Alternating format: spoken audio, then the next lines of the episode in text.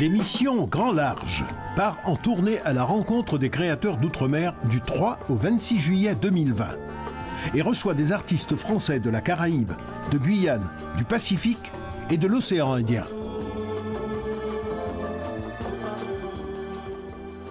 Bonjour, il est midi pile, c'est la tournée de Grand Large, une heure avec un artiste programmé au Théâtre d'Outre-mer en Avignon 2020.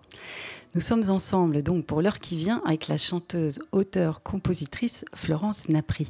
Nous écouterons sa musique, découvrirons ses inspirations, ses partenaires à la scène et autant que faire se peut par le son, le spectacle qu'elle devait présenter en ce mois de juillet à la chapelle du Verbe incarné à Avignon dans la peau de Mano.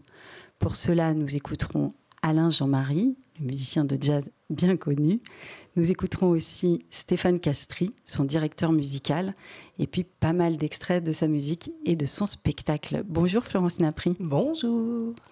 Alors, vous écoutez en direct et en replay sur Verbe, vous nous écoutez en direct et en replay sur verbeincarne.fr, sur Aligre FM 93.1 à Paris, sur Radio Grenouille 88.8 à Marseille, sur la plateforme de podcast Ocha et vous nous retrouvez aussi à toute heure sur notre page Facebook Chapelle du Verbe incarné.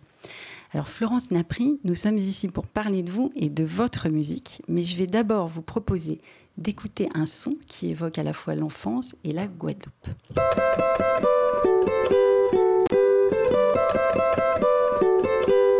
Les moins qu'à moins qu'à les manger ma. Les petites moins qu'à manger moins tété, moins qu'à les bali manger ma tété. Dodo petit, papa pas là, c'est maman tout seul qui dans l'embarras. Dodo petit, papa pas là, c'est maman tout seul qui dans la misère. Alors on rentre très en douceur dans cette émission. Ça, ce, ce morceau, il est extrait euh, d'un recueil de berceuses du monde entier, un très joli euh, livre-disque aux éditions euh, Didier. Que Est-ce j'ai que à la maison Et que j'ai fait écouter à mon fils euh, très très tôt. Et je suis d'autant plus, alors presque émue parce que c'est ma berceuse préférée celle-ci. Je la trouve magnifique et elle raconte plein de choses. Super. Alors, vous pouvez nous dire le titre?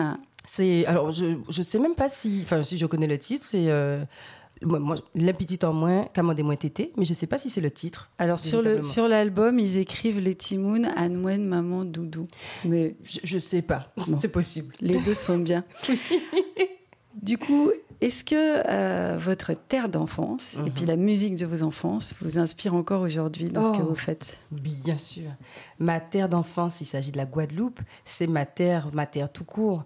Euh, je crois que je la porte constamment où que je sois. Je suis Guadeloupe, je suis guadeloupéenne et je suis Guadeloupe.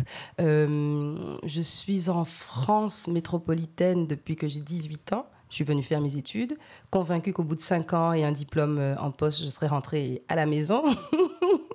Les choses ne sont pas toujours simples. Donc je suis encore là, plusieurs années plus tard. Euh, et malgré tout, je suis en constant, en constante relation avec le pays, avec la famille, avec les amis, avec cette terre-là qui est, qui est la mienne. Et votre terre d'enfance, en tout Oui. cas, jusqu'à 18 ans. Alors, vous avez ce qu'on appelle une voix, ça c'est assez évident quand on vous écoute. Vous vous en êtes rendu compte très tôt, justement? Je crois pas. Ce que je sais, c'est que j'ai toujours aimé chanter. Euh, sans faire attention à la qualité de ce qui sortait. J'avais besoin de chanter. Enfin, je chantais. C'est même pas que j'en avais besoin, quoi. Je chantais. Euh, je me suis rendu compte, je pense que c'est à l'école, euh, peut-être au collège surtout, je me suis rendu compte que les gens aimaient que je chante. Ce qui fait plaisir, mais sans plus. Et très tôt, je me suis retrouvée à la chorale. Et c'est là que j'ai vu la force de. Pas uniquement du chant, mais de la musique, la musique en groupe. C'est ça qui m'a plu, en vérité. C'est qu'on chante soi, avec quelqu'un, ça donne quelque chose de différent, parce que c'est en contretemps, parce qu'il y a une autre voix, de la- des fréquences, des ci, des ça, et ça crée quelque chose que je trouve magique. Et hum, le chant et la musique, c'est ça que ça m'apporte. Donc vous avez commencé d'ailleurs par apprendre la musique avant le chant. Oui, le piano précisément. Euh, J'avais 8 ans et ça, en fait, ça me parlait pas du tout. Alors les parents m'ont inscrite au piano parce que c'est bien de faire de la musique, euh, ça ouvre l'esprit, c'est bien. Mais l'instrument en soi ne m'évoquait rien de particulier. Euh, en même temps, je prenais des cours de solfège de façon très logique, mais Oui, bon, j'ai quoi J'ai 8, 10, 12 ans. Ça me Mm. parle pas. Ce que j'aime, c'est chanter. C'est vraiment ça. Et du coup, à un moment, vous avez abandonné le piano pour Oui. vous décider à chanter. Alors non, j'abandonne le piano parce que bon parce que je vois bien que ça ne me mènera pas très très loin. En tout cas, je ne m'éclate pas dedans. Euh, oui, je continue à chanter, mais je n'en fais. C'est pas une décision. Je je n'abandonne pas l'un pour l'autre. Je suis encore à la chorale, donc je continue à faire de la musique constamment. Et le moment où je décide véritablement de chanter, c'est bien plus tard et j'ai déjà 28 ans au moment où j'en fais euh, un métier. En attendant, je continue à m'amuser et c'est que ça. Donc, qu'est-ce que c'est qui fait déclic Parce que vous quittez la Guadeloupe donc, Mhm. pour faire des études, ça. mais qui ne sont pas des études de chant. Absolument pas. Et puis, à un moment, quand même, vous décidez à, à faire de ça votre métier. Il se passe quoi? Alors, j'ai 18 ans, effectivement. Je pars à Lyon faire une classe préparatoire en lettres. Parce qu'en réalité, je ne sais pas trop ce que j'ai envie de faire de ma vie et que je suis capable de faire ça. Donc, en attendant, on va se planquer dans les études. C'est un petit peu ça qui s'est passé dans ma tête. ça, ça me rappelle quelque chose. C'est vrai, on en discutera avec plaisir.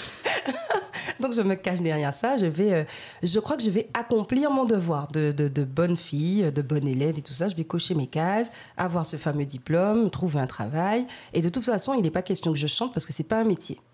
Euh, que c'est un truc que je ne pourrai jamais assumer face à mes parents, donc je n'y pense même pas. C'est pas, euh, il n'y a pas de regret, je n'y pense juste pas. Euh, je fais, euh, je suis serveuse dans un bar. Dans mes premières euh, années d'étudiante, je suis serveuse. C'est pas un bar, c'est plus que ça. C'est euh, en bas, il y a une boîte de nuit. En bas de la péniche, il y a une boîte de nuit. Et à l'étage, il y a un restaurant. Je suis serveuse et barmaid. C'est le bébé Antilles. Et tous les week-ends, il y a tous les artistes de la Caraïbe qui passent au bébé Antilles. Donc, je suis dans ce. Je me retrouve de fait dans ce milieu-là, à baigner dans cette musique-là que j'adore et à regarder les gens avec des grands yeux ébahis tout le temps. Mais je me contente de chanter Joyeux anniversaire pour les clients, c'est tout. Le temps passe. Euh, le déclic, je crois. Alors, je suis libraire par la suite. Je suis libraire pendant cinq ans euh, à Concorde, une librairie anglaise, WH Smith. Et euh, il y a un moment où on va changer mes horaires de travail et j'aurai beaucoup moins de temps. Et je me rends compte que si jamais on me propose de faire une scène ou deux, comme c'est déjà le cas, j'aurai moins de temps à accorder à ça. Et je me rends compte que je risque fort de regretter de ne pas m'être donné la possibilité d'explorer ça. Et c'est à ce moment-là que je démissionne et que je me donne deux ans pour essayer de faire quelque chose et de voir si la musique euh, m'emmène quelque part. Évidemment, au bout de deux ans, il se passe rien. C'est trop court. Mais moi, je comprends qu'il est hors de question que je fasse marche arrière. Et c'est là que tout démarre vraiment, que je me mets à écrire, que je rencontre mes premiers euh, partenaires de travail vraiment et que le premier album, FunCon, voit le jour. D'accord. Bon, mais quelle, euh, quelle prise de risque en Oui, tout c'est cas. vrai, hein. c'est vrai. Mais je me suis dit qu'en fait, j'ai rien à perdre. J'avais pas d'enfant, euh, donc j'avais pas cette espèce de d'injonction à, à assurer l'avenir de quelqu'un, en tout cas pas d'autre avenir que le mien. Euh, et puis, ben, ça marche pas, tant pis. J'ai des parents qui me soutiennent parce que je disais tout à l'heure que je pourrais jamais leur dire, mais c'est pas vrai. Eux, ils étaient très contents de savoir que, je faisais ce que j'avais envie de faire. Pas plus compliqué que ça. Donc je sais que je peux leur faire confiance. Je risque rien, en vrai, à essayer d'être euh, moi-même et de vivre ma vie à moi. Donc j'y vais en confiance, en vrai. Alors, il y a de très grandes voix féminines en musique. Oui. Florence Napri, des voix de jazz notamment, qui sont connues dans le monde entier. Est-ce que certaines vous ont marqué plus que d'autres? Absolument. Euh, les premières voix qui m'ont donné envie de chanter, la première musique qui m'a donné envie d'en faire, c'est le jazz. Euh, et les premières voix que j'ai écoutées et qui m'ont transportée, alors que je ne comprenais pas un mot d'anglais, c'était celle de Sarah Vaughan et euh, Ella Fitzgerald. Précisément parce que la musique transcendait les mots et que euh, elle chante des choses dont je ne comprends rien du tout, mais dont je ressens, euh, je sais pas, je sais pas, je, ressens plein de choses. Et je me suis dit que si on n'est pas capable de faire ça quand on chante, c'est pas la peine. Donc c'est un petit peu ça le, le challenge. Si quand on chante, il se passe rien en face, on laisse, tomber. C'est pas, pas la peine. Donc là, en fait, on va écouter un extrait de Sarah Vaughan que Mhm. vous avez choisi hein, quand on vous a demandé de nous donner un extrait d'une femme chanteuse qui vous avait influencé. Elle interprète I Won't Say I Will. Et donc, ce que vous, vous entendez là-dedans, en tout cas, il y a quelques années, quand elle vous influence, c'est l'émotion avant Alors j'entends de l'émotion et puis j'entends bien, euh, j'entends quelque chose de coquin, j'entends une histoire, j'entends, euh, j'entends, euh, j'entends de la taquinerie, j'entends, euh, j'entends quelqu'un qui se moque un petit peu du monde. Et ça, ça, ça me plaît parce qu'effectivement, au-delà des mots, il y a énormément de choses toujours.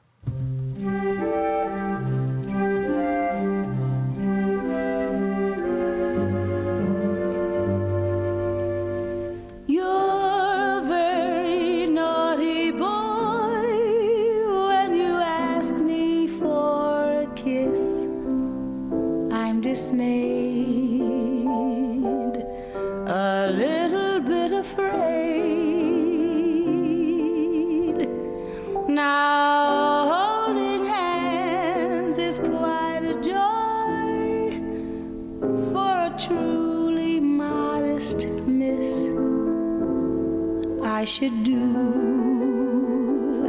just as well for you. I am not refusing you, dear. Let me make this perfectly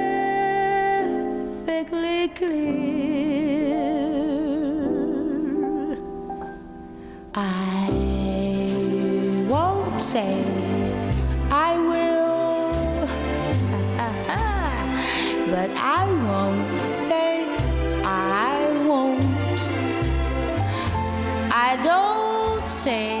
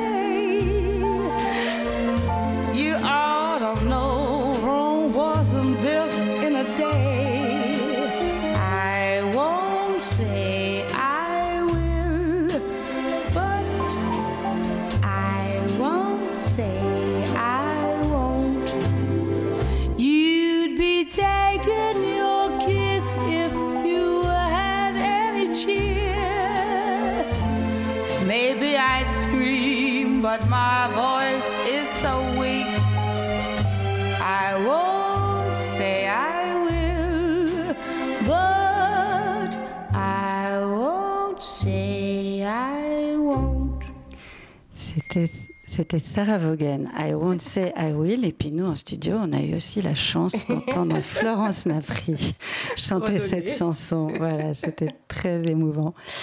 Alors, vous décidez de faire de votre métier, de faire de la chanson votre métier. Ça veut dire que vous, vous montez sur scène. Et puis, il y a ce premier album en 2012 qui s'appelle Fan Can. Comment ça, comment ça vient cette idée du premier album? Vous, vous, vous passez du temps d'abord à accompagner des, des artistes sur scène Comment ça se construit Ou tout de suite vous avez envie de faire un projet personnel comme ça? Alors, hum, il se passe plein de choses en même temps.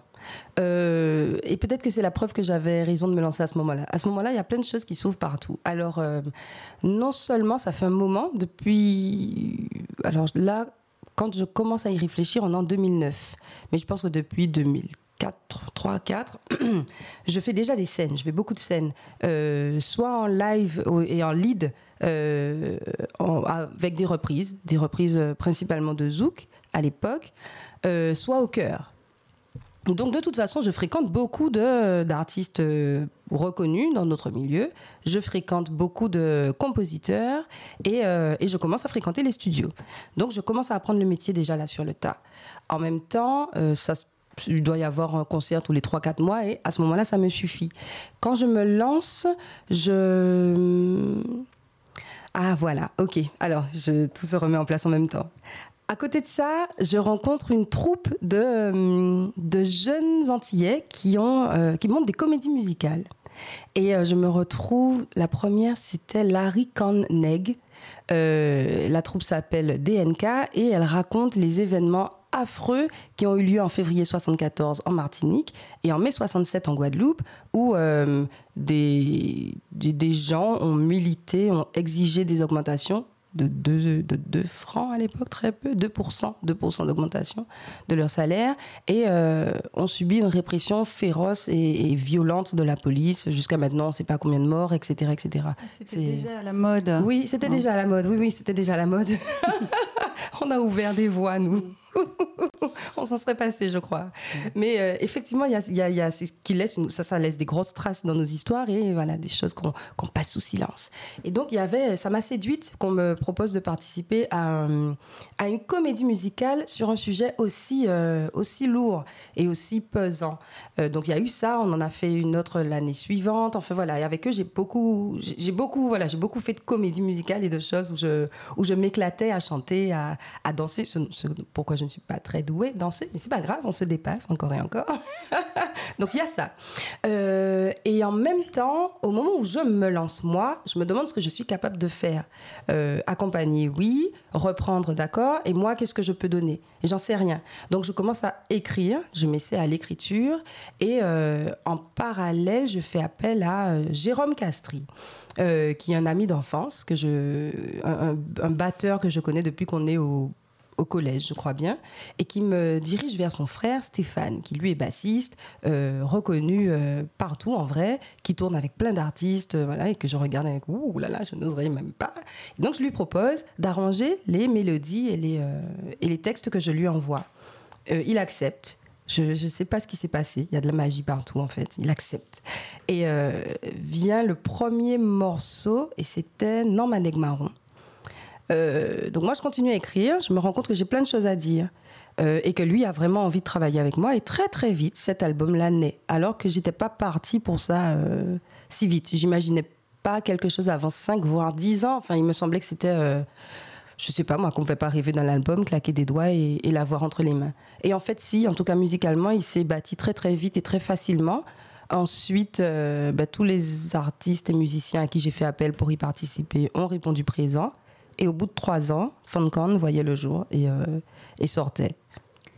Bah, du coup, on va en écouter un extrait. Stéphane Castry, c'était le début d'une aventure, Oui. puisqu'on va en parler tout à l'heure et on va même l'entendre. Il Mhm. vous accompagne dans le spectacle dont on va parler tout à l'heure, dans La peau de Mano. Alors, pour l'instant, pour se donner une idée de cet album, on écoute le morceau Formatage de l'album Fancan. Nous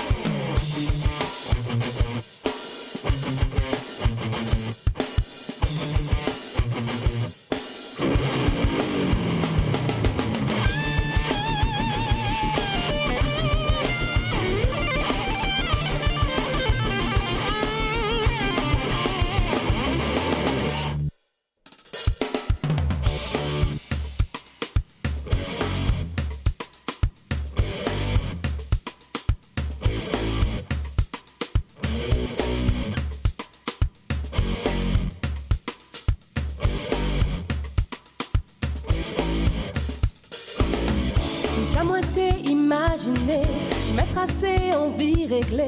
On travaille bien rémunéré pour on vit pas des sans danger.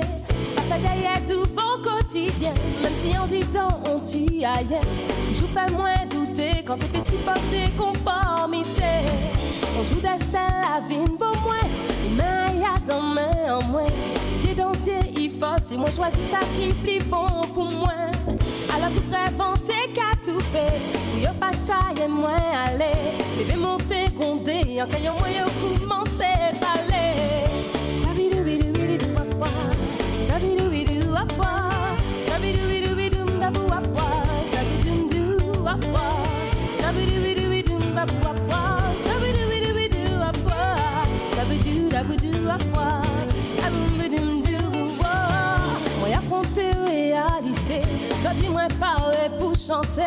trouver force pour moi Arriver disant toute la ça moi t'es flé Mais pas ni moyen ou exprimer Fait moun comprendre qui moun ou yé Si avant ça pas décidé Compris en moule la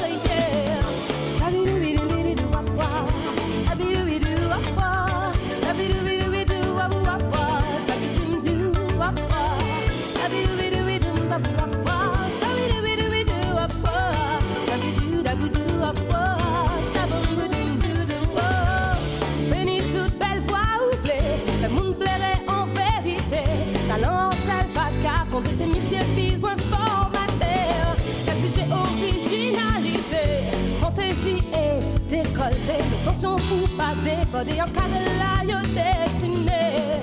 Moi ni confiance, moi qui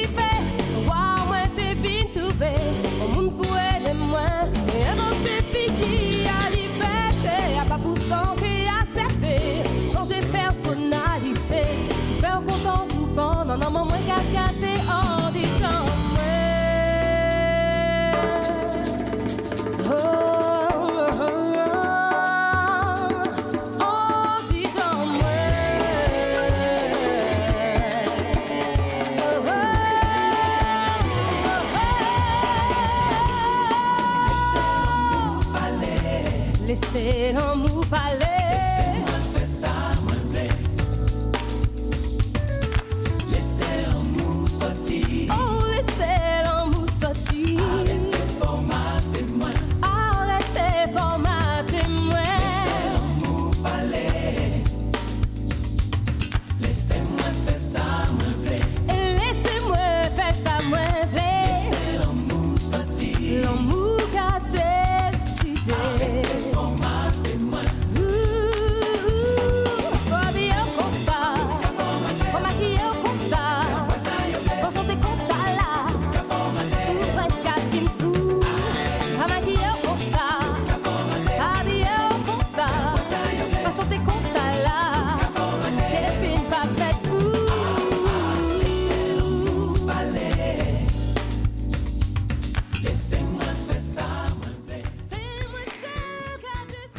Napri, on vient d'écouter euh, le morceau Formatage de votre album Fancan qui était sorti en 2012. Mhm. Euh, vous chantez, alors déjà, est-ce qu'on peut qualifier l'ambiance de cet album? C'est quoi? C'est de la chanson? Ah, C'est influencé là. de Begin, de rock? On, on- on c'est cherche là. compliqué. Oui, on cherche et moi j'ai toujours pas trouvé. Mais formatage, c'est exactement ça, que ça raconte. Euh, je refuse de fait d'être mise dans, un, dans une case. Euh, je fais de la musique caribéenne et la musique caribéenne, c'est super riche. Et effectivement, on entend, euh, on entend du ka, on entend du zouk très clairement, on entend de la begin, euh, et puis on entend du rock, on entend, on entend de la soul, et puis dans tout l'album, on entend tous ces univers qui, moi, m'ont nourri. Et ce que j'avais envie de faire en, en écrivant euh, c'est vraiment de me raconter moi dans ma diversité, dans ce que, euh, dans les choses qui m'animent et qui me parlent et qui sont jamais une. Donc, euh, donc non, j'ai pas trouvé de case. Disons musique caribéenne avec tout ce que ça implique. Oui, ça, ça nous laisse un champ assez large. Très, c'est bien. très large. On est, on est ce qu'on confort. Alors, dans ce- cet album, on retrouve une partie des musiciens. On a parlé de Stéphane Gastri tout, Tout à l'heure, euh, qu'on va, qu'on va entendre dans, dans la peau de Mano. Mhm. Vous pouvez nous les présenter, ces musiciens? Alors, principalement sur scène, on retrouvait ce Stéphane Castri qui a la direction euh, artistique et qui est aussi à la basse. Il y a euh, souvent avec moi Thierry Vaton qui est au piano, clavier. Il y a Amen Viana à la guitare. Mais euh, dans ce morceau-là, c'est Yann Negrite qu'on entend dans cet enregistrement-là. Il y avait aussi Patrick Boston qui m'a accompagné plusieurs fois sur scène. Qu'est-ce que j'oublie? J'ai la basse, j'ai la guitare, j'ai la batterie. Ben, j'ai pas dit la batterie. La batterie, là, c'est Jérôme Castri, dont on a parlé tout à l'heure. Et puis, euh, et souvent, on retrouve avec moi Sonny Troupé, on entend euh, Arnaud Dolmen qui est aux percussions sur ce titre-là. Ils sont nombreux et je les remercie encore tous d'avoir participé à cette aventure-là. C'était magique. Magique. Un prochain album euh, en préparation? Eh bien, normalement, et si tout va bien, le spectacle dans la peau de Mano va donner lieu à un album, oui. Ça, on s'en réjouit. Alors justement, dans La peau de Mano, raconte l'histoire d'une chanteuse de Begin guadeloupéenne des années 50. Vous y évoquez cette femme, Manuela Pioche, et puis vous réinterprétez ses chansons. Alors on va passer la seconde partie de la tournée du Grand Large avec vous et avec Manuela Pioche. Pour l'instant, on marque une petite pause. Nous écoutons notre feuilleton radiophonique, un programme de Radio Thomas, les paroles d'un poète, compagnon de route majeur du théâtre de la Chapelle du Verbe incarné. C'est l'heure de la série radiophonique Paroles d'Édouard Glissant.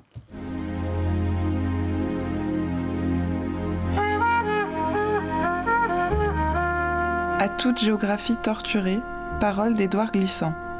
Une série radiophonique des théâtres d'outre-mer en Avignon, en partenariat avec l'Institut du Tout-Monde. Neuvième épisode. Renouveler notre imaginaire de nous-mêmes et du monde pour un projet global.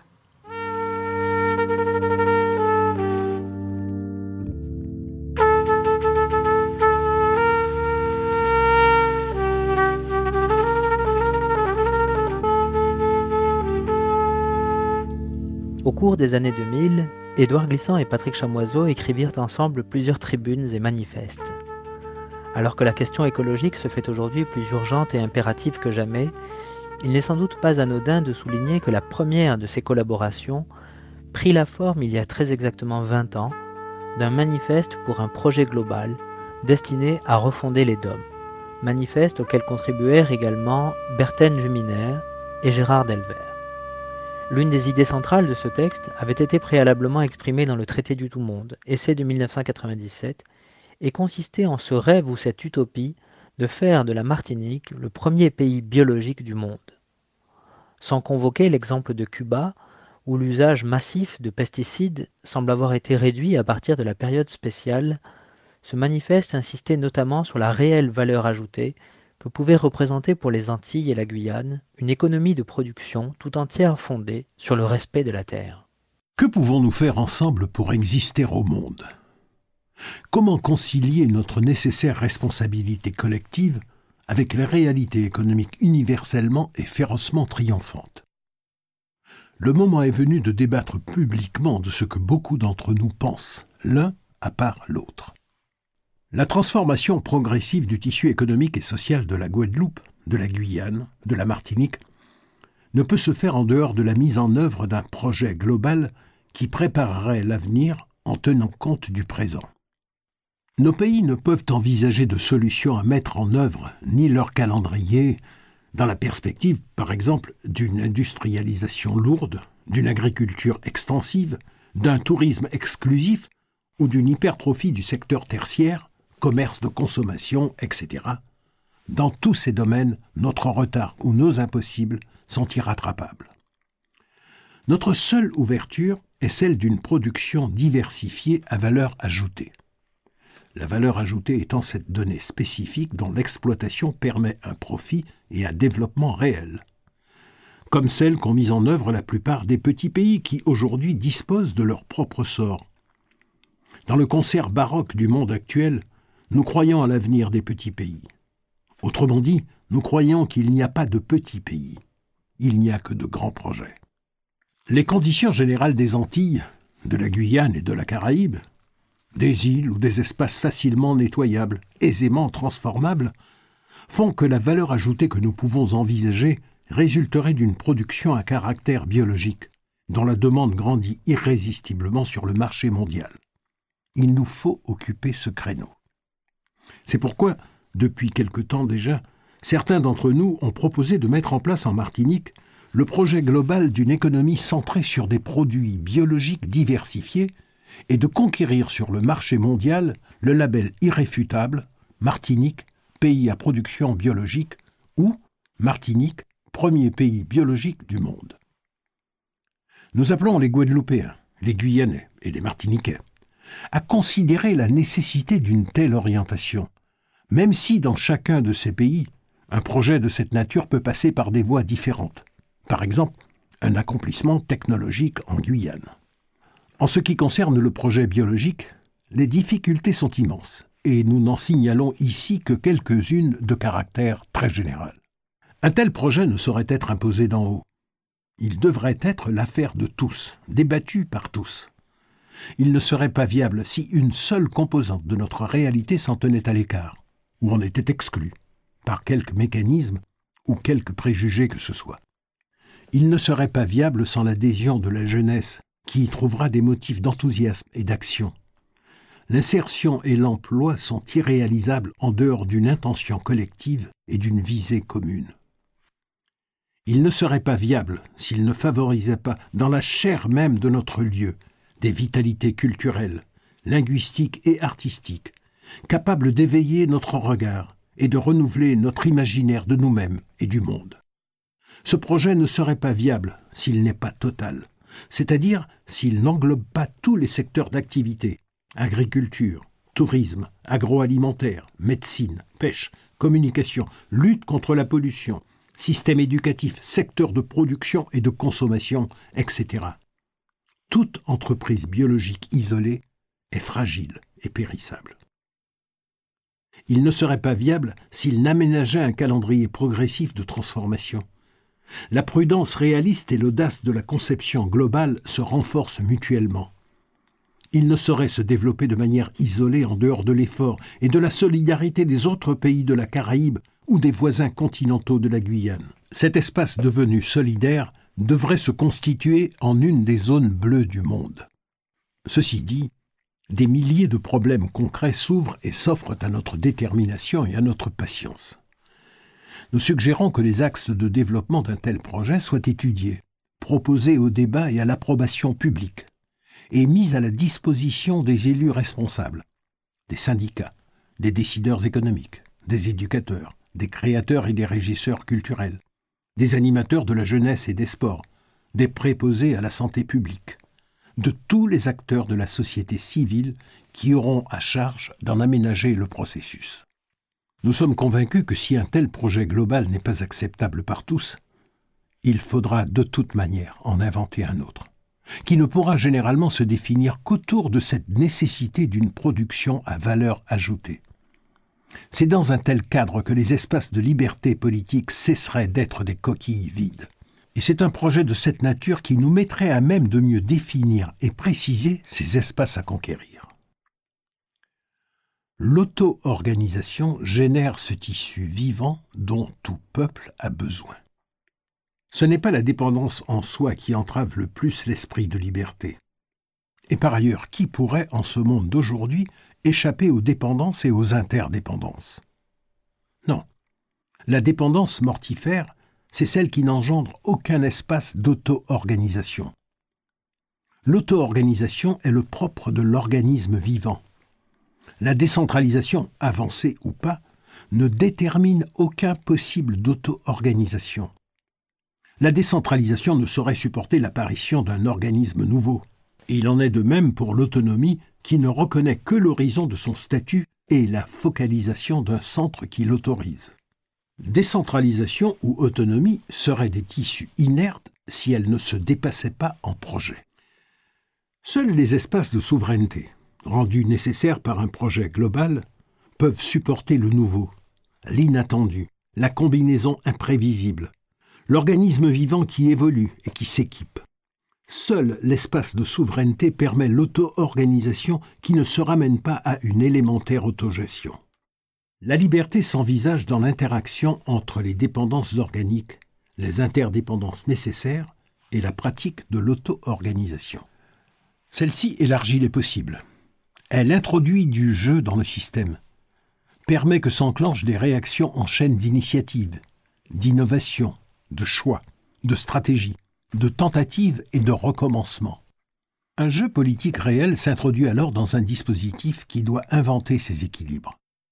Ce qui a fait de la départementalisation une mécanique vicieuse, c'est qu'elle n'avait aucun jeu dans ses rouages, et que le choix, l'invention, l'aventure politique se sont trouvés canalisés dans des tunnels bouchés d'avance.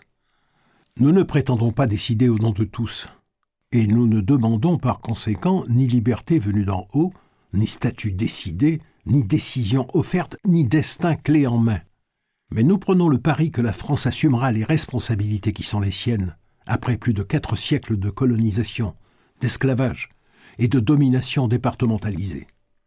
Nous désirons, en partenariat avec la France, en fraternité aussi, avec affection toujours, que s'ouvrent les possibilités concrètes du choix, du contact créateur, de l'alternative féconde, de la nécessité d'aller et d'inventer, toutes choses qui dans leur mouvement suscitent la liberté de l'esprit nous réaffirmons que le statut de ce statut ou de cette orientation ne peut être que celui de créer les conditions d'émergence de ce projet global que nous ambitionnons, et qui à son tour introduira de manière déterminante dans l'écosystème de la dépendance et de l'assistanat les distorsions fécondes et les ruptures fondatrices que permet l'auto-organisation. Que les Guadeloupéens, les Guyanais, les Martiniquais décident sur la gestion de leur sol et de leur environnement, sur les questions de la formation, de l'enseignement, de la justice et de la santé. Que les Guadeloupéens, les Guyanais, les Martiniquais disposent par eux-mêmes, pour leur implication dans le tissu caribéen ou continental, et participent par eux-mêmes aux dynamiques sociales, culturelles et économiques de l'espace américain. qu'ils puissent accéder de manière directe aux institutions internationales qui régissent le commerce du monde, de même qu'aux entités européennes ou autres qui se créent de par le monde. Que les Guadeloupéens, les Guyanais, les Martiniquais définissent et régentent les ressources fiscales et autres qui seront nécessaires au fonctionnement de leur projet. Que les Guadeloupéens, les Guyanais, les Martiniquais, par leur vote, instituent dans chacun de leurs pays une assemblée nouvelle dotée de pouvoirs dans les domaines précités. Cette assemblée nommerait un exécutif qui aurait la charge de mettre en œuvre les politiques définies et les orientations du projet global accepté par nos populations. Que cette assemblée soit notre lieu d'auto-organisation, dans un partenariat avec la France, restitué à l'estime mutuelle, à l'échange véritable, au partage fraternel.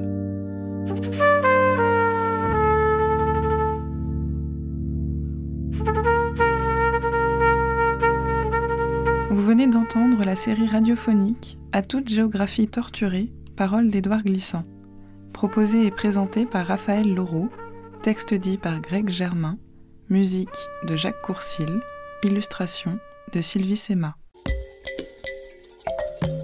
C'est très agréable le Festival d'Avignon, même si c'est un côté un petit peu vertigineux, quand on sait qu'il y a plus de 1000 levées de spectacles par jour.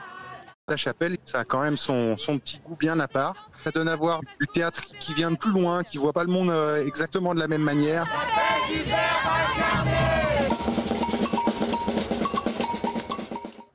Nous y voilà enfin. Nous aurions pu être au Festival d'Avignon 2020. Nous sommes le 11 juillet. Imaginons qu'on y est vraiment. C'est le début de la soirée. Les cigales continuent à chanter dans toute la ville au point qu'on ne les entend plus vraiment.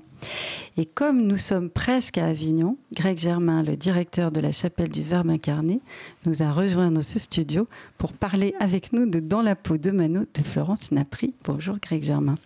Bonjour Estelle et puis bonjour aussi à Florence et bienvenue Florence dans cette radio Thomas euh, nouvelle mouture puisque nous sommes en train de faire ce festival numérique qui permet à la Guadeloupe, la Martinique et puis jusqu'au plateau Guyanes en passant par la Nouvelle-Calédonie, la Polynésie d'écouter Florence Napri qu'ils n'auront pas eu malheureusement la possibilité de le voir en live comme on dit pendant le festival d'Avignon mais nous le faisons ici.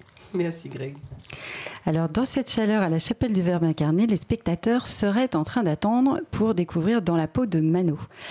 Ils rencontreront donc Manuela Pioche et bien peu d'entre eux la connaissent ou en, ont entendu parler. Et pour cause, parce que Manuela Pioche, qui a vécu en Guadeloupe de 1932 à 1970, une vie bien courte, était connue comme chanteuse de Begin pendant quelques années, mais elle a été complètement oubliée. Alors comment est-ce que vous avez croisé son parcours, Florence Napri Euh, J'écoutais plusieurs titres de Begin en me demandant lesquels je pourrais reprendre. Alors j'étais dans une, dans une période où je réfléchissais à ce que je pouvais faire pour ne pas disparaître. En tant qu'artiste, il faut toujours une actu. Et euh, voilà, donc je cherchais à reprendre des choses. Et je tombe sur un morceau qui, qui m'interpelle parce que j'entends une voix de femme qui chante en créole, euh, qui a l'air guadeloupéenne et qui dit dans les années 50-60 euh, Aujourd'hui c'est Noël, je me suis saoulée à tel point que je dors dans le caniveau là ce soir. Mais enfin, chérie, si tu m'aimes, euh, tu peux m'enlacer. Je, je- n'ai jamais entendu aucune femme dire ça. euh, et puis surtout pas à cette époque-là, je ne comprends pas. Enfin bon, je vais pousser un peu plus loin. Et j'entends une autre chanson qui dit euh, Guadeloupéens, réveillez-vous. Euh, notre pays, euh, c'est un petit canot sur l'eau qui risque de partir à la dérive. Il faut qu'on se bouge. Pareil, comment une dame chante ça il y a si longtemps et comment j'ai pas entendu parler d'elle. C'est étrange. Je pousse encore plus loin et j'entends un morceau qui dit euh, euh, quand nous avons fait connaissance, bon j'étais pas bien sûre de ce qui se passerait, finalement ça fait des années qu'on est ensemble, mais si de temps en temps je fais un petit pas sur le côté, c'est pas très très grave. Genre l'apologie de l'infidélité. Madame, enfin qu'est-ce qui se passe? Et je cherche plus loin, c'est Manuela Pioche qui a donc vécu entre 32 et 70, qui a été la première chanteuse de Begin en Guadeloupe euh, et qui donc portait déjà des messages très très forts et qui a disparu. Je comprends pas comment elle a disparu de nos mémoires, comment moi qui chante de la Begin euh, régulièrement avec les musiciens que je connais, que j'interroge et qui savent pas m'en dire plus, comment il y a une espèce de trou euh, mémoriel là, qu'est-ce que ça signifie? Et je comprends que elle avait mauvaise réputation parce qu'elle fréquentait des hommes, c'est le milieu des hommes, et que si elle fréquente des hommes, c'est sûrement qu'ils font des choses ensemble. Ouh, catastrophe. Et puis elle boit de l'alcool. Hmm. Et les addictions chez les femmes, même aujourd'hui, on sait à quel point c'est euh, méprisable et détestable inacceptable. Et donc moi, ça me révolte de voir qu'une femme de ce talent-là, talent incontesté d'ailleurs, elle a, elle a chanté partout tout le temps, tout le temps de sa vie. Elle a été euh, débauchée par tous les, euh, tous les grands pontes de l'époque. donc comment, malgré ce talent incontestable, on décide que la réputation, la mauvaise réputation, a plus de valeur et fait qu'elle va mourir seule, méprisée, démunie et par la suite complètement oubliée de ce public qu'elle a fait danser et rêver et frissonner. Euh, je trouve ça révoltant. Donc, je me dis qu'il faut peut-être la faire, euh, la faire revivre, la ramener sur scène et la ramener dans l'esprit des gens et peut-être, d'une certaine façon, leur permettre de changer de regard sur toutes les femmes qui osent vivre leur vie, porter leur message et, euh, se vivre elle, quoi. Parce que oui, 60 ans plus tard, on se rend compte que c'est toujours pas si évident que ça. Même si des choses ont changé, ça reste un petit peu euh, compliqué, quoi. Il faut se battre pour se faire entendre et on continue à se faire battre si on veut se faire entendre. C'est emmerdant. C'est emmerdant. C'est pas très juste. Alors, Greg Germain, le destin tragique de Manuel Lapioche et sa musique, vous connaissiez avant de les découvrir grâce à Florence Napri Alors, ça ne vous aura pas échappé que je suis bien plus âgé que Florence Napri et que j'avais, lorsque j'étais petit, entendu une chanson de Manuel, de Manuel Lapioche euh, et puis c'est vrai que j'avais complètement oublié, puisqu'elle n'a jamais été reprise par les radios, euh, ou même par celui qui, pendant très longtemps, a été le gardien, voire le fondateur de la musique créole, en tout cas en ce qui concerne les disques. Je parle de Henri Debs. J'ai entendu parler évidemment de Celia Cruz, qui est une grande chanteuse cubaine euh, et de la République dominicaine. J'ai bien entendu parler de, entendu parler de Billie Holiday, bien sûr ben, ce sont des destins un petit peu similaires. Mais lorsque j'ai vu, donc j'étais au mois de décembre en Guadeloupe, j'y vais assez souvent, régulièrement, et j'ai entendu parler de cette Florence Napri qui chantait Manuel Pioche. Pioche. Et je me suis dit, tiens, euh, allons voir ça, parce que euh, euh, le visuel de, de la pièce m'a interpellé. On voit Florence avec une coiffure de l'ancien temps qui fait étrangement aussi ressembler à une coiffure de Billie Holiday. Et donc j'y suis allé et là j'ai vu pour la première fois effectivement le public guadeloupéen debout euh, pour euh, des, standing ovations et pourtant j'étais dans une salle, franchement c'était pas la meilleure des salles. L'acoustique n'était pas très, l'acoustique n'était pas très bonne. On donnera pas de nom alors pour cette euh, Non, mais, mais non, mais c'est tout à fait méritant d'avoir trouvé comme ça des salles en Guadeloupe euh, pour pouvoir accueillir. Et ils se sont donnés à fond les gens qui qui, qui, qui ont cette salle. Absolument. Donc nous y sommes allés parce qu'il n'y avait pas de place dans les grandes salles. Hein. J'y suis allé, euh, j'ai fait, j'ai joué un peu des épaules pour pouvoir avoir des places. Et puis et puis là, je suis tombé vraiment en admiration. D'ailleurs, à la fin du spectacle, je suis allé voir euh, Florence et j'ai dit est-ce que ça vous plairait de, venir chanter au, Festival d'Avignon à la Chapelle du Verbe incarné pendant le Thomas? Et elle m'a dit euh, oui, mais comment on fait, etc. Et puis on a commencé, et puis bon, voilà. J'ai commencé par me demander, c'est une blague. le monsieur, le monsieur me couillonne. je vais, je vais m'assurer que c'est bien lui. Alors, ce n'était pas une blague. Et quand on est, ah, imaginons qu'on est installé enfin à la chapelle du Verbe incarné, ce qui nous arrivera l'année prochaine pour découvrir dans la peau de Mano euh, de Florence Napri. Le plateau en contrebas du gradin est dans le noir. On voit des instruments de musique qui scintillent un peu, une, une batterie notamment. Il y a une batterie. On attend l'entrée des musiciens, on attend la vôtre. Alors, est-ce que vous pouvez nous décrire le début de votre spectacle, Florence? Juste ce que je voudrais dire aussi, ah. qui m'a beaucoup interpellé, c'est que dans cette façon nouvelle d'aborder la biguine, il y a aussi du violoncelle. Et je trouve que ça apporte tellement quelque chose, parce que en fait c'est le premier instrument qu'on voit. on a l'habitude des batteries, on a l'habitude euh, de, de, des trucs de la basse, mais on voit deux violoncelles, deux. Hein, c'est ça, hein. Et, euh, et, bon, on, est un petit peu interpellé. On va y venir. Alors donc en effet, on voit ces violoncelles, on voit ces instruments. Vous arrivez sur scène, qu'est-ce qui se passe? Alors euh, je vais je vais pas tout raconter parce qu'on a fait en sorte. Ah oui, alors c'est peut-être l'occasion de dire ça. C'est pas juste un concert de reprise Euh, c'est vraiment un spectacle qui est destiné à euh, évoquer Manuela Pioche, pas raconter son histoire parce que je suis pas historienne, je suis pas biographe, et que c'est vraiment euh, il y a quelque chose. Enfin, c'est l'aspect artistique qui m'a intéressée. Comment cette femme, depuis là d'où elle a vécu me parle aujourd'hui. Euh, et donc, sur scène, on voit euh, apparaître un personnage qui serait euh, tantôt elle, tantôt moi, tantôt nous deux mélangés, tantôt personne en particulier, qui n'a pas de nom, donc, et qui raconte l'histoire de cette Mano, mais qui est un petit peu la mienne aussi. Si Manuela Pioche n'avait pas été là, j'aurais certainement eu plus de mal à chanter, moi, chanteuse guadeloupéenne. aujourd'hui, j'aurais certainement pas eu ce... J'aurais pas pu bénéficier de ce qu'elle a ouvert comme porte et donc sur scène, on voit des instruments un petit peu, euh, décalés. Euh, ils sont pas au centre. Il n'y a pas de micro euh, sur pied pour dire que la chanteuse est devant et qu'elle va y rester, parce qu'elle n'arrête pas de se promener partout dans la salle et avec tout le monde.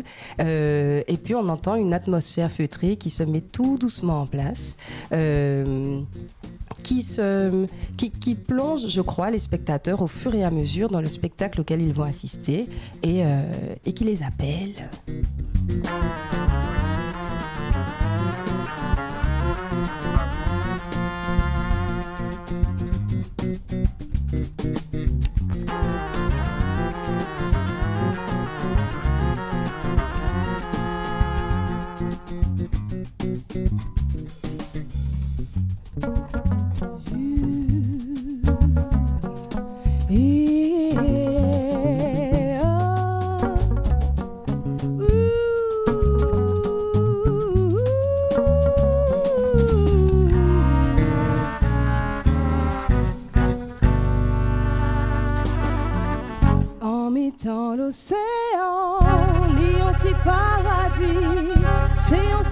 Superbe émoi de Adam écrablé.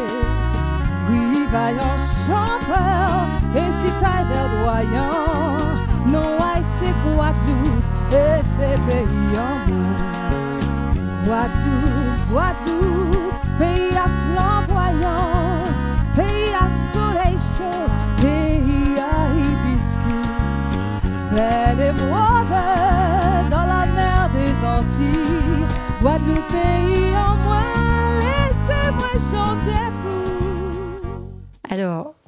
Greg Germain a remarqué effectivement que l'accompagnement n'était pas habituel et qu'il y avait des violoncelles sur scène. Pour nous parler de cette adaptation de la musique de Manuela Pioche dans votre spectacle Dans la peau de Mano, on a discuté avec Stéphane Castri, directeur musical de votre spectacle, arrangeur et bassiste sur la scène. On l'écoute. J'avais entendu parler de Manuela Pioche vaguement euh, en entendant euh, en fait mes grands-parents qui l'écoutaient. Et quand euh, Florence m'en a parlé, m'a proposé d'arranger justement pour la comédie. J'ai donc j'ai eu un peu j'ai eu quelques flashs et je m'étais dit effectivement j'avais entendu parler d'elle, je la connaissais pas vraiment, mais j'avais eu l'occasion déjà de jouer quelques titres euh, des, des, standards, en fait, qui sont devenus des standards, sans savoir que c'était vraiment elle. Et euh, quand je me suis mis du, coup aux arrangements, je me suis dit effectivement, ça serait quelque chose euh, qu'on pourrait essayer de porter un peu plus loin et donner une façon peut-être plus contemporaine pour l'écoute. On a de la chance aux Antilles, Guadeloupe, Martinique, donc je parle des, Antilles françaises, hein, mais les Antilles sont beaucoup plus grandes, d'être dans un carrefour culturel où il y a différentes influences qui viennent à nous. On a Cuba pas très loin, on a Jamaïque, on a Saint-Domingue. Euh, et, chez nous, on a eu principalement la musique autour du cas, du gros cas. Et pour pousser un peu plus loin, on a eu la biguine et aussi euh, la mazurka et la, et la quadrille. Mais, mais je pense que la souche, ça vient quand même de l'esclavage et ce sont des mélanges, c'est un métissage, comme nous sommes, comme notre peuple est. La biguine fait partie de nos musiques traditionnelles. Mais cette fois-ci, je voulais essayer d'apporter quelque chose de vraiment différent. De les arrangements, en fait, euh, j'ai j'ai pensé piano, mais au niveau des violoncelles, en fait. Ce sont les violoncelles qui ont rapporté tout ce qui était harmonie et mélodie pianistique et mélangé avec justement mon apport à la basse en harmonie. Et euh, du coup, le travail du pianiste a été partagé entre les violoncelles et euh, la basse. C'est-à-dire que à l'époque de Manuela Pioche, c'était vraiment un format, il y avait un format précis qui mettait en valeur sa voix, euh, ses paroles, sa voix, ses mélodies. Et, euh, et moi, mon défi, c'était justement de rendre toujours audibles et toujours agréables ces mélodies, mais euh, d'une manière différente et peut-être qui justement rendent service à ces mélodies dans l'histoire, c'est important de savoir d'où on vient pour savoir où on va.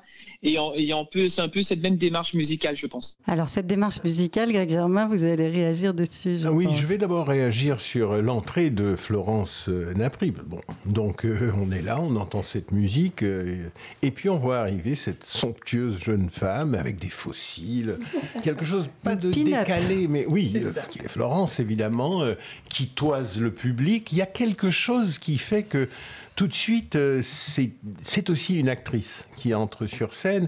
Et ce que j'ai aimé dans ce spectacle, justement, c'est la relation au public. C'est presque vous ne m'aimez pas, parce que je bois, parce que je fréquente des hommes, parce que c'est ce qui, transparaît en tout cas. Et, euh, mais je vais vous montrer que vous pouvez m'aimer. Et pour ce que vient de dire euh, Castry, il a parfaitement raison. Euh, c'est vrai que l'archipel Caraïbe, c'est la Méditerranée des Amériques. Je veux dire par là qu'il s'y est passé beaucoup, beaucoup d'histoires, dont notamment cette histoire de l'esclavage qui est commune à tous ces peuples d'Amérique un peuple a été transporté, un autre a été génocidé pour lui laisser la place. Euh, et donc ça se sent dans les plantations, les gens n'avaient pas le droit de savoir lire ou écrire, ni véritablement de s'interroger sur leurs conditions. Et la musique a toujours existé. Et lorsqu'elle a jailli de ces plantations, lorsque la parole a été libérée, en fait, c'est cette musique-là qui a envahi le monde le blues, le reggae, le jazz, euh, le mambo, le cha-cha-cha, le calypso. Toutes ces musiques qui ont envahi le monde aujourd'hui viennent de la Caraïbe et viennent de ce creuset qui a été fait par l'esclavage. Et donc, euh, c'est tout ça qui est sous-tendu dans ce spectacle, et je vous assure que ça m'a vraiment beaucoup, beaucoup plu. Alors ça, Florence Napri, vous le portez avec votre voix, et vous portez vers nous avec votre voix Manuela Pioche. Est-ce que vous nous feriez le plaisir immense de chanter un petit extrait de ce spectacle pour nous? Oui, bien sûr. Dans ce studio. Alors, on vous écoute quand vous êtes prête. Le jour de Noël, c'est jour à la body doudou. Moi boué, moi sous moi tombé en caniveau. C'est wash, galé qui casse vie moins, zoye, chérie. Si vous compte en moins, qu'est peut aller d'un bras en moins. Pas bon, moins coup, belle boue, pas bon, moins coup doudou. Pas bon, moins coup, pas casser les bras en Pas bon, moins coup, pas craser des jambes en moins. Joue là au palais, bon là, t'es savant, t'es enfant, ma body. Pas bon, moins coup, belle boue, pas bon, moins coup, doudou. Pas bon, moins coup, pas craser des bras en moins. Non, pas bon, moins coup, pas craser des jambes en moins. Joue là au palais, bon là, t'es savant, t'es enfant, ma body faudrait évidemment traduire, oui, on peut applaudir ça, bien sûr. Il faudrait, il faudrait évidemment traduire, mais est-ce que c'est nécessaire? On a compris que c'est une femme qui dit, ben voilà, oui, je suis dans le caniveau, comme on dit chez moi, euh, c'est-à-dire je suis par terre dans la rue, et ce sont des, des, des roches galettes, des galets qui me servent d'oreiller, mais il faut pas m'en vouloir, euh, si tu m'aimes, prends-moi dans tes bras. Je trouve ça vraiment très très fort. C'est très émouvant. Alors on arrive déjà et on est bien triste à la fin de cette émission. On va devoir se quitter, Florence Napri, mais peut-être qu'on vous retrouve sur scène avant l'été prochain. Oui, absolument. On me retrouve le 16 octobre euh, avec Dans la peau de Mano. Euh, je serai à la MAC, c'est la Maison des Arts de Créteil. Euh, à Créteil évidemment, dans le cadre du festival du mois créole. Donc je serai très contente de reprendre ben, le travail, puisqu'on en est tous privés avec ce spectacle. Je peux ajouter Bien un sûr, mot. Je, je voudrais dire, je voudrais aussi parler de, de ceux qui accompagnent Florence et notamment de ceux qu'on ne voit pas, c'est-à-dire euh, le scénographe metteur en scène, euh, la fille de ce scénographe metteur en scène. Alors Alain Verspan, je me souviens plus du nom de sa fille, qui, Anaïs. euh, Anaïs, qui a beaucoup travaillé avec euh, Florence. Oui, Mais oui, Florence peut nous dire un petit mot Bien sur sûr, Anaïs. Moi, en tout cas, sur Alain, je sais que c'est un, un acteur guadeloupéen de bon âge euh, qui, euh, qui a toujours fait toute sa carrière en Guadeloupe. Et très honnêtement, je ne, sa mise en scène, j'ai trouvé ça vraiment formidable. Je dis même que Alain Verspan a joué à la chapelle dans les années euh, 2000, avant 2010. Je me souviens plus très bien. Mais il est venu, en tout cas. Oui, effectivement. Euh, Ben oui, comme je disais tout à l'heure, c'est pas uniquement un concert. Et pour que les choses soient, euh, le, le- soient aussi belles que ce que j'imaginais, il fallait que quelqu'un euh, me le mette en scène, ce, ce, ce concert qui n'est pas que ça. Et euh, la touche d'Alain Verspan, en tout cas sa force, c'est de travailler sur la subtilité, sur les signes, sur, euh, sur des choses qui ne se voient pas mais qui racontent énormément de choses. Je voulais pas être dans une, euh, dans une posture où je déclame une histoire. J'avais envie que un regard raconte quelque chose, un geste, un mouvement. Et grâce à Alain, ça, ça a été possible. Et je crois que ça fait partie du succès, que ça contribue au succès de, de Dans la peau de Mano. Concernant Anaïs Verspan, euh, qui en plus d'être euh, la fille d'Alain est une grande amie et une merveilleuse plasticienne, on a ensemble travaillé à la conception esthétique du spectacle. Et c'est elle qui a, euh, avec moi, dessiné le personnage qu'on retrouve sur scène, cette coiffure dont on parlait tout à l'heure, le maquillage qui est sophistiqué, les tenues, voilà, les tenues de sanouiller, les tenues qui... blanche. C'est vraiment un spectacle. à on on essaie de tout vite. penser, ouais. La pin-up créole. Une pin-up créole, effectivement. Que serait une pin-up créole? Il n'y en a pas. Il n'y a pas de représentation de pin-up chez nous. Si, euh, si Manuela Pioche avait pu être une pin-up, qu'aurait-elle été? Et c'est ce qu'on s'est c'est ce qu'on s'est posé comme question. Alors c'est sur la voix très émouvante de Manuel Pioche qu'on va se quitter pour clore cette émission et qui chante euh, un texte assez prenant et aussi un peu dramatique. Je suis coupable. On écoute Manuel Pioche et puis on se retrouve avec grand plaisir à la Mac de Créteil probablement à l'automne et puis surtout à la chapelle du Verbe incarné L'année prochaine à Avignon l'année prochaine en 2021. Merci beaucoup Florence Merci Napri. beaucoup. Merci à tous. Merci. Merci Germain. Au Merci revoir. Estelle, merci À bientôt. On écoute À bientôt. Manuel Pioche. Je suis coupable de t'avoir dit que je t'aimais. Je suis coupable d'une comédie qui te plaisait. Tes doux baisers qui me troublaient, me captivaient. J'ai partagé sans réfléchir tous les plaisirs. C'était si bon le bonheur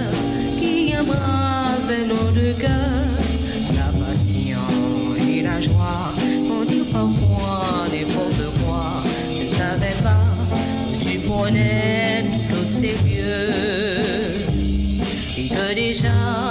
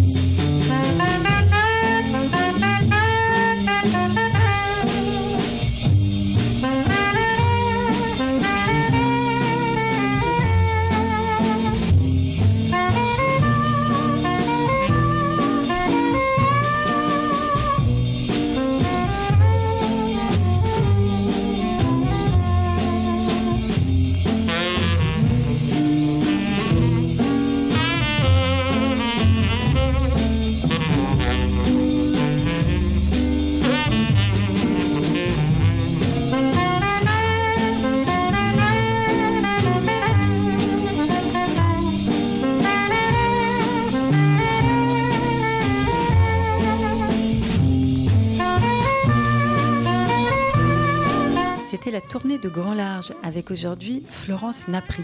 On se retrouve tous les jours à midi et en rediffusion à minuit sur verbeincarne.fr sur le net, sur les antennes FM de nos partenaires Allegre FM 93.1 et Radio Grenouille 88.8 sur la plateforme de podcast Ocha et toutes les plateformes d'écoute habituelles. Retrouvez-nous pour des extraits vidéo et sonores sur notre page Facebook Chapelle du Verbe incarné et puis sur les programmes de Thomas Télé, même adresse que la radio sur le net, verbincarne.fr. D'ici là, rendez-vous avec les enregistrements des pièces de théâtre des précédentes éditions du Thomas sur le thème de la pensée noire. Au revoir et à demain. Vous écoutez Radio Thomas, en partenariat avec la première France TV Info.